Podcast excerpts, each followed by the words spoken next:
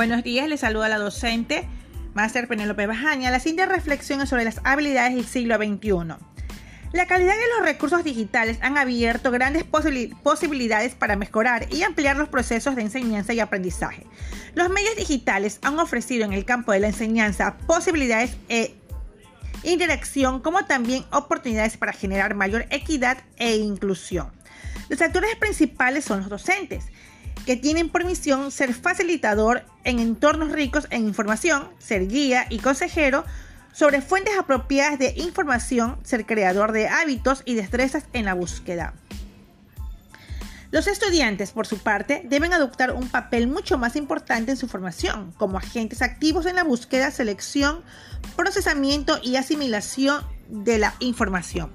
Los desafíos de la TIC para el cambio educativo y la incorporación de estas en la educación han abierto las grandes posibilidades para mejorar los procesos de enseñanza y aprendizaje. También es necesario avanzar en la incorporación de las nuevas tecnologías en los entornos familiares para reducir la brecha digital.